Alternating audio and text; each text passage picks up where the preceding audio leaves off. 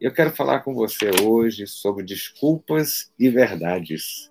Isso é uma coisa muito interessante. Eu estava pensando, meditando sobre isso hoje e comecei a lembrar de algumas coisas. Eu quero falar com você sobre isso. Desculpas e verdades. É uma palavra um tanto direta, né? E a gente vai vai estar tá, é, a Bíblia fala que, a, que se apre, a Bíblia se apresenta como espada, né? Espada que penetra, espada de duas gumes. A espada às vezes faz divisão, a espada às vezes machuca, né? Mas vamos pegar uma palavra hoje para a gente poder meditar um pouquinho sobre verdades e desculpas. Quem não tem desculpas na vida? E eu quero falar sobre isso. Abra sua Bíblia no Salmo 51, verso 6. O Salmo 51, verso 6 é um salmo que a gente conhece muitos versículos, né? E mas alguns passam desapercebidos e são verdadeiras joias que estão escondidas nesse salmo.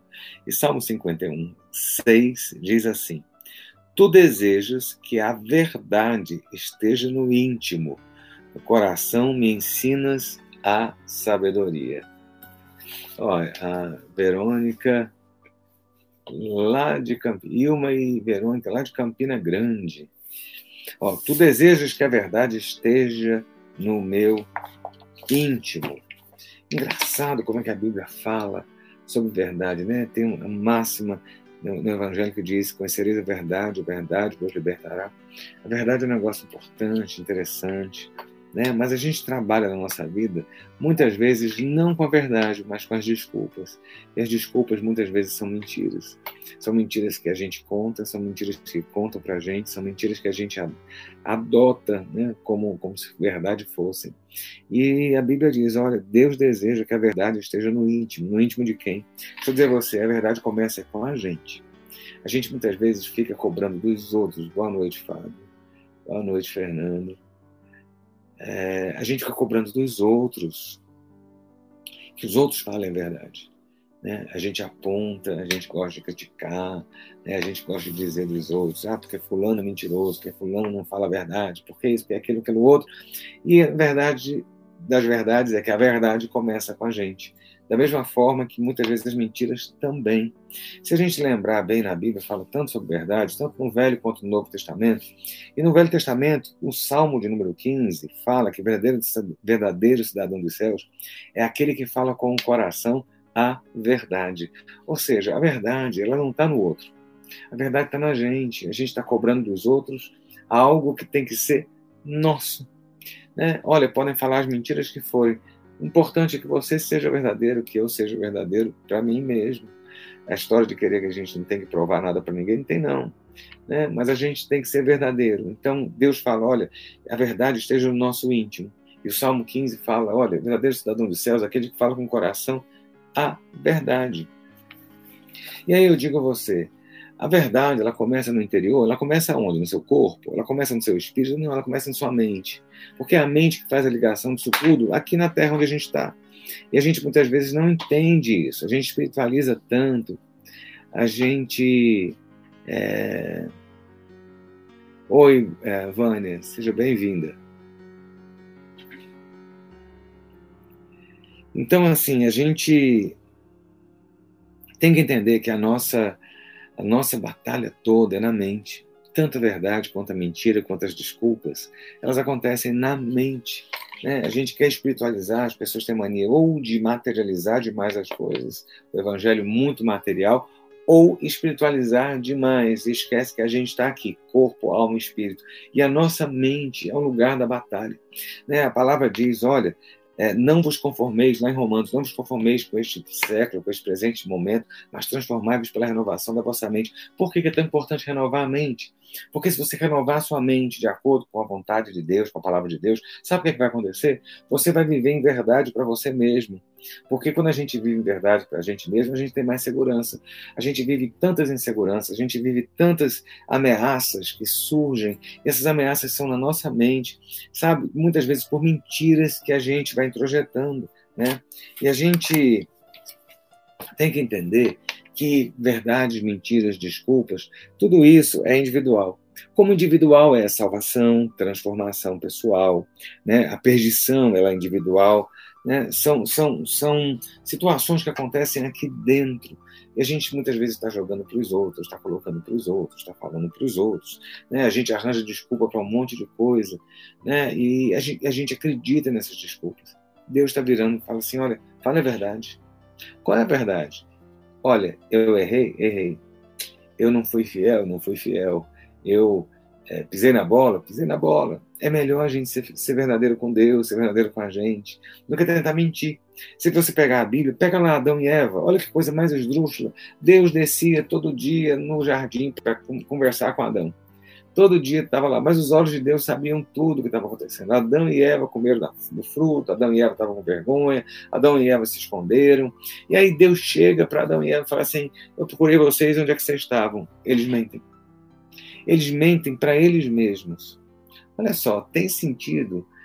Aquela história da mentira tem perna curta, mentira não tem nem perna. Né? A mentira rasteja como rasteja a serpente do paraíso. E aí eles simplesmente se iludiram, eles, eles criaram uma, uma mentira que, que era muito verdade. Muitas vezes a gente tem, tem vivido assim no nosso relacionamento com Deus. Né? Crente tem uma mania muito engraçada. Não estou dizendo que você sai dizendo para todo mundo como é que você está. Mas a gente está, às vezes, na maior luta, na maior prova, na maior tristeza, na maior angústia, e as pessoas perguntam: e aí, como é que você está, meu irmão? Aí você fala assim: estou na bênção. Está na bênção mesmo? Só que o problema de responder para o irmão está na bênção é a hora que a gente responde para Deus, está na bênção também, sabendo que a gente está na lona. E eu digo a você, seja sincero, verdadeiro com Deus. Deus está dizendo para você hoje, olha, a verdade tem que estar no teu interior, porque é lá dentro que Deus habita. Sabe, você está achando que Deus está. Se você chegar lá na igreja, lá na Batista Central, no santuário, bonito, grande e tal, você está achando que Deus está ali? Ali é um lugar que é testemunha daquilo que Deus faz quando nós estamos, porque Deus está aqui dentro. Então Adão e Eva mentem para Deus de uma forma tão intensa, tão clara, achando para eles mesmos que eles estão falando a verdade. Está na hora da gente pegar e falar assim: olha, eu tô mal, eu errei, eu pisei na bola, eu tô fraco. A gente tem vergonha de dizer para Deus que está fraco. Vem cá, na luta, será que o tempo todo você tem que ser forte? Na luta, será que o tempo todo você consegue manter a sua fé pilhada no 220? Ou a sua fé de vez em quando abaixa? Né? Na prova, na provação. E a gente cria essa ideia, assim, a gente tem as desculpas, a gente cria desculpas. O que foi que Adão e Eva falaram? Olha, a gente descobriu que a gente estava nu, né? Na verdade, não foi isso. Na verdade, eles obede desobedeceram Deus. Né? Eles tinham pisado na bola, mas eles criaram uma desculpa. E a gente cria desculpas, sabe? A gente cria fantasias. Está na hora de você chegar para o seu Deus, que te conhece, que te formou, que, que deu vida, soprou vida em você, e dizer para Ele como é que você está hoje. Deus, olha, eu estou fraco. Deus, hoje eu estou precisando de, de algo que venha me impulsionar a caminhar. Porque tem hora que é difícil caminhar, tem hora que é difícil continuar a marcha, tem hora que é difícil levantar a cabeça e seguir. E eu digo a você, deixa Deus saber pelos seus lábios isso, aquilo que ele mesmo já sabe.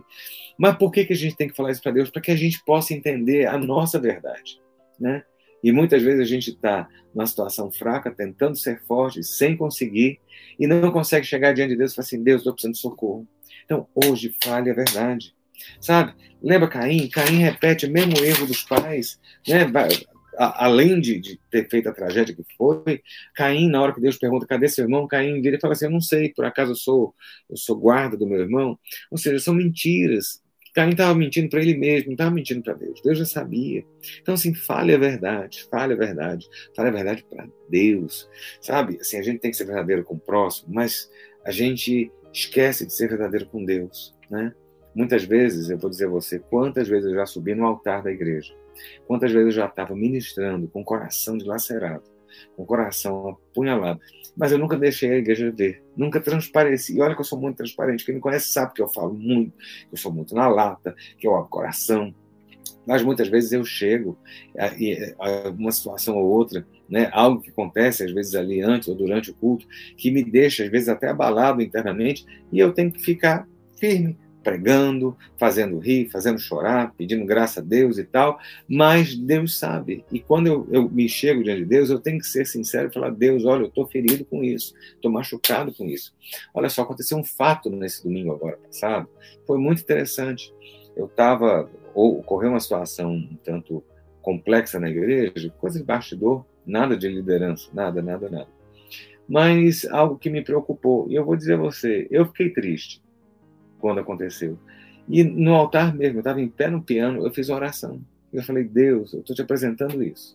Dessa forma, assim, assim, assim. Eu abri meu coração. Eu falei, olha, é uma pessoa assim, está acontecendo isso, Deus. Sabe, eu orei com mais dois irmãos ali.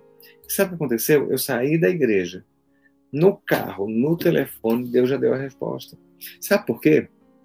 Porque na hora da luta, na hora da prova, na hora do sabor, o que a gente tem que fazer é chegar para Deus e dizer a verdade. Então, diga a verdade para Deus. Ele quer saber a verdade do seu interior, que flui de dentro de você, né? aquilo que está acontecendo.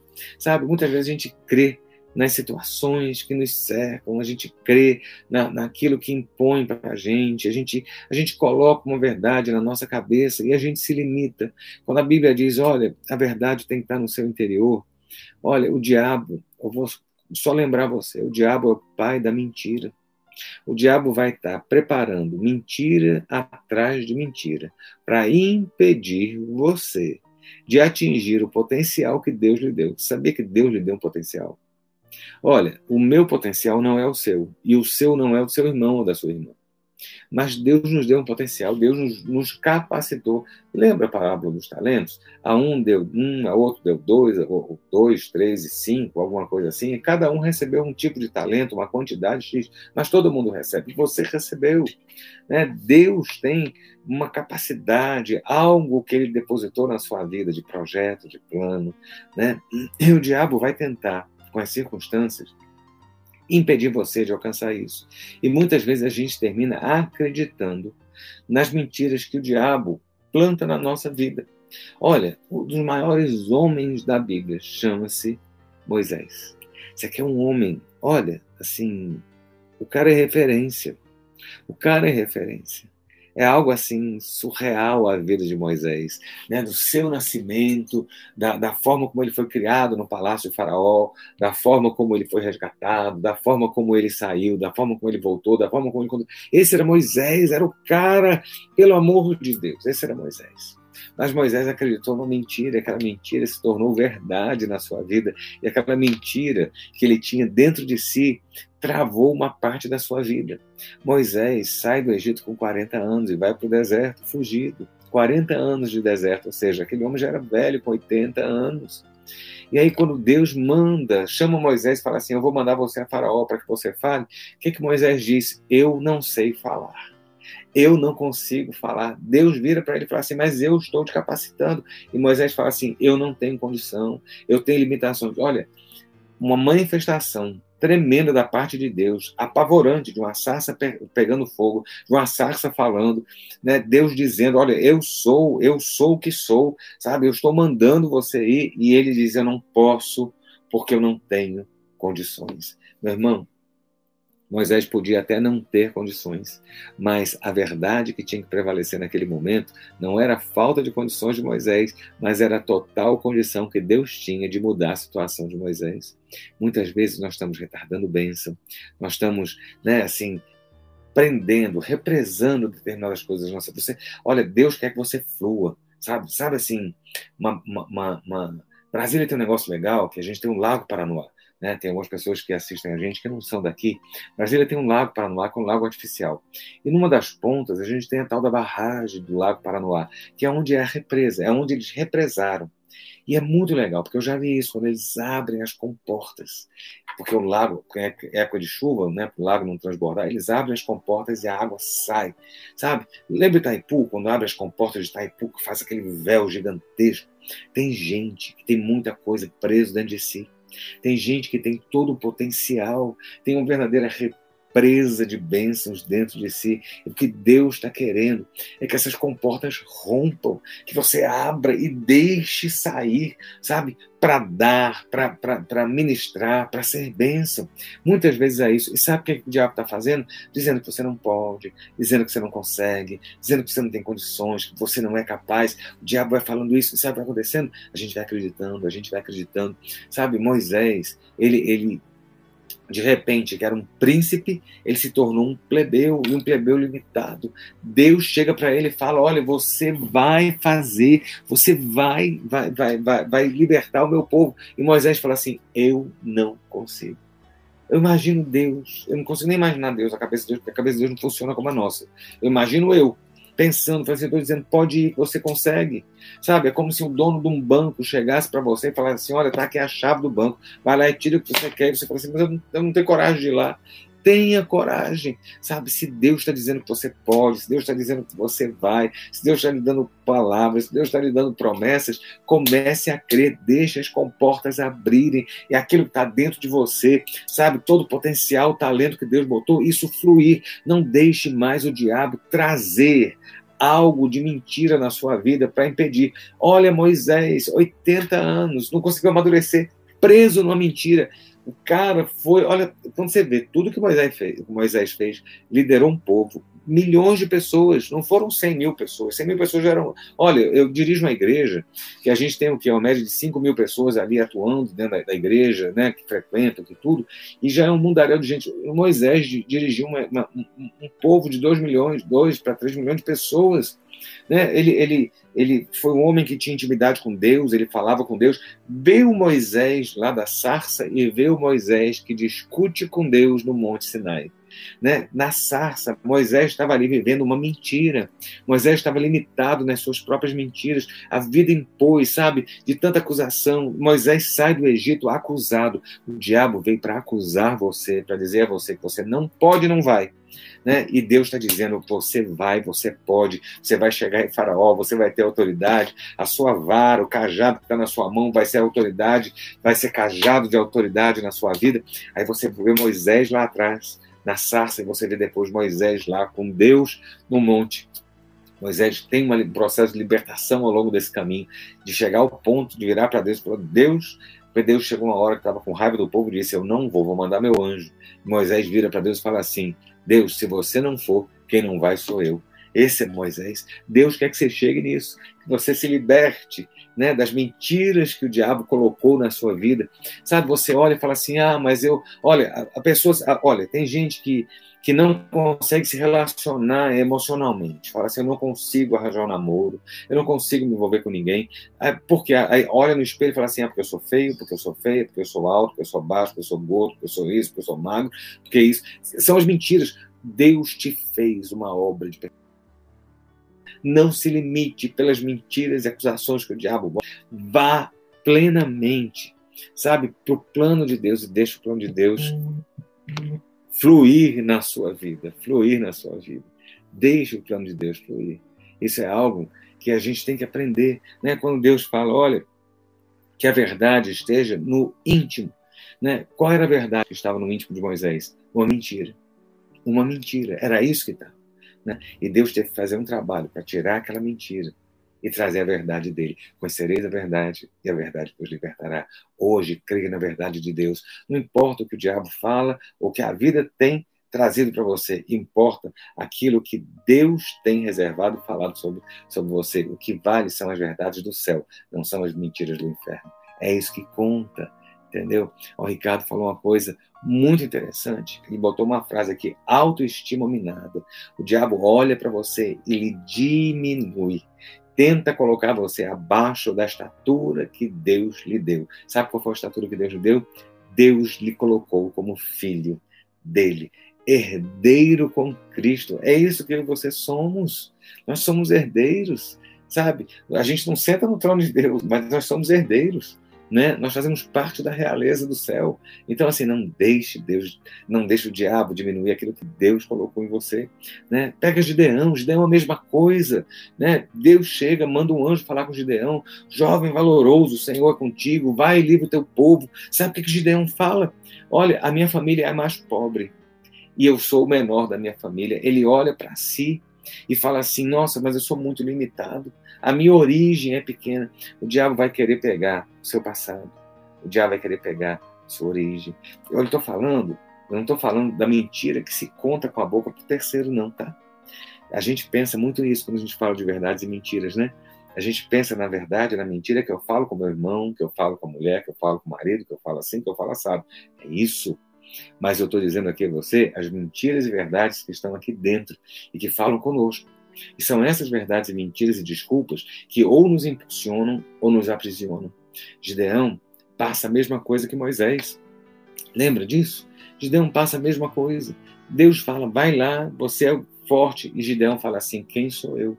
Aí a gente olha para a nossa origem, a gente olha para a nossa limitação, a gente olha às vezes para a escolaridade, a gente olha, aí a gente se compara.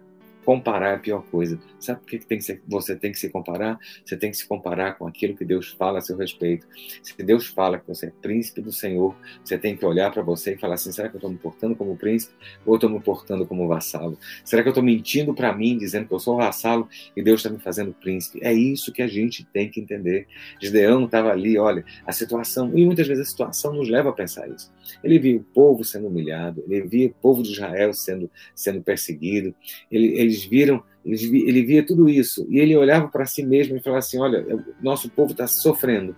A nossa família é a menor e da minha família, que é a menor da minha tribo, eu sou o menor da família, que é a menor da tribo. Entendeu? Ele se olhava como o quê? Como o coitadinho. Olha, em nome de Jesus, você não é coitadinho.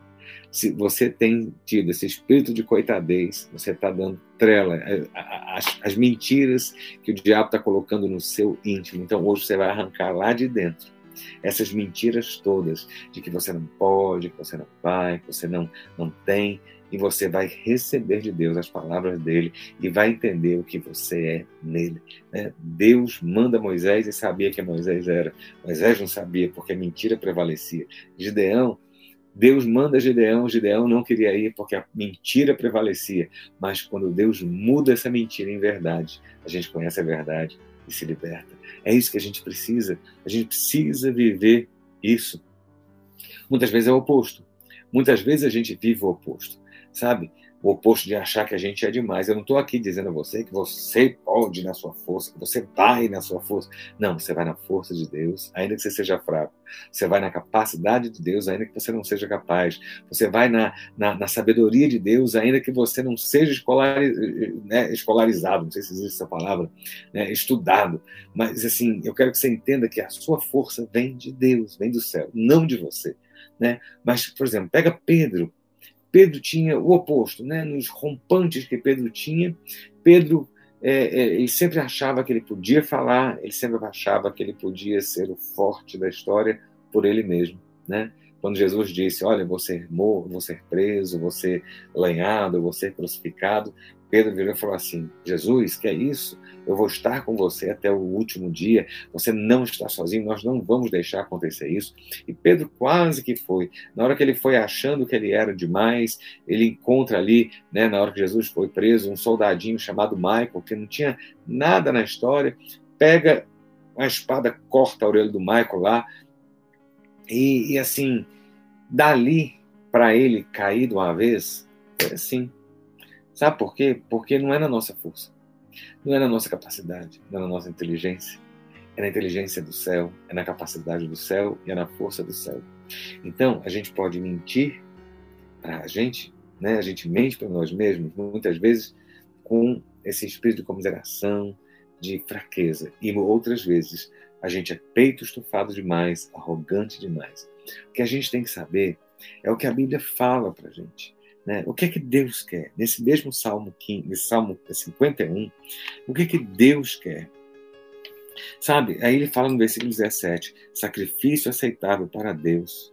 Sabe o que, que vale para Deus? É o espírito quebrantado. Sabe o que, é que você tem que ser diante de Deus? Quebrantado. Saber quem Deus é, saber quem você é, reconhecer Deus nos seus caminhos, permitir Deus agindo na sua vida e depender de Deus em todo o tempo. E ele diz: Olha, tu não desprezarás o coração quebrantado nem arrependido.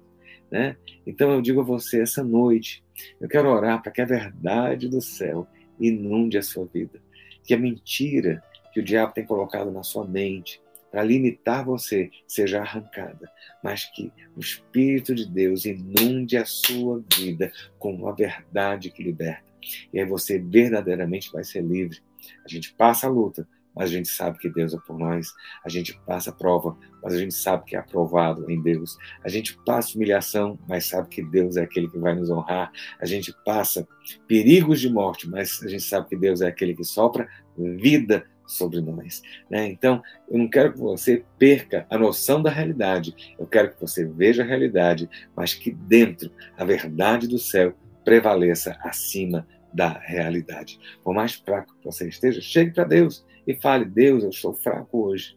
Né? Mas eu digo você: vire para Deus e fale assim: Senhor, dá da tua fortaleza. Porque o Senhor diz: Olha, diga ao fraco que é forte, e você é forte no Senhor. Amém? Então, vamos orar. Quero abençoar a sua vida. Tá bom? Pai, nós te louvamos, te agradecemos pelas verdades do céu. Te agradecemos pelas palavras do Senhor, que são a tua verdade sobre nós. Te agradecemos por cada, ó Deus, declaração de amor que, que o Senhor tem feito sobre as nossas vidas. O mundo tem mostrado, querendo apontar muitas vezes as nossas falhas.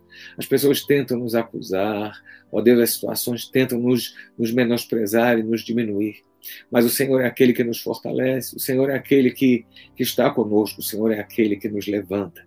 Ó Deus, e nessa noite eu quero pedir que o Senhor venha trocar, ó Deus, um fardo que o diabo tem colocado na vida de muitos irmãos, de acusação, ó Deus, de, de fraqueza, de queda, Senhor, acusações de, de, de, de, de impotência de conseguir lutar para continuar. Ó Deus, eu quero pedir que o Senhor venha trocar e ministrar, liberar hoje uma palavra de vida, de fé, de fortalecimento na vida dos teus filhos. Deus, nós somos lavados e remidos no sangue do Cordeiro, herdeiros e co-herdeiros com Jesus, assentados nas regiões celestiais contigo. Deus, nós somos cidadãos dos céus, nós somos geração eleita, raça eleita, sacerdócio santo. Senhor, nós somos a menina nos teus olhos, nós estamos na palma das tuas mãos, o Senhor é por nós, quem é contra nós? Essas são as verdades do céu para nós, Deus, e nós recebemos essas verdades do teu Espírito sobre as nossas vidas, e nós repreendemos toda mentira que o diabo tem colocado para impedir o fluir pleno, intenso, ó Deus, do teu Espírito em nós e através de nós. Que os teus servos nessa noite possam ter uma transformação do Moisés do Sinai, do Moisés da sarça para o Moisés do Monte Sinai. Ó Deus, que nós possamos reconhecer o Senhor, ver o Senhor, estar diante do Senhor, sabemos que, sabendo que o Senhor é quem nos fortalece. Ó Deus, que os teus filhos recebam, ó Deus, um toque de alegria nessa noite de refrigério do Senhor. Alcança, Deus, aqueles que estão enfermos, todos os pedidos de oração. Ó Deus, nós temos visto milagres, nós cremos que o Senhor pode reverter quadros, o Senhor pode trazer vida onde há morte, o Senhor pode trazer cura onde há enfermidade, o Senhor pode trazer milagre aonde há desesperança.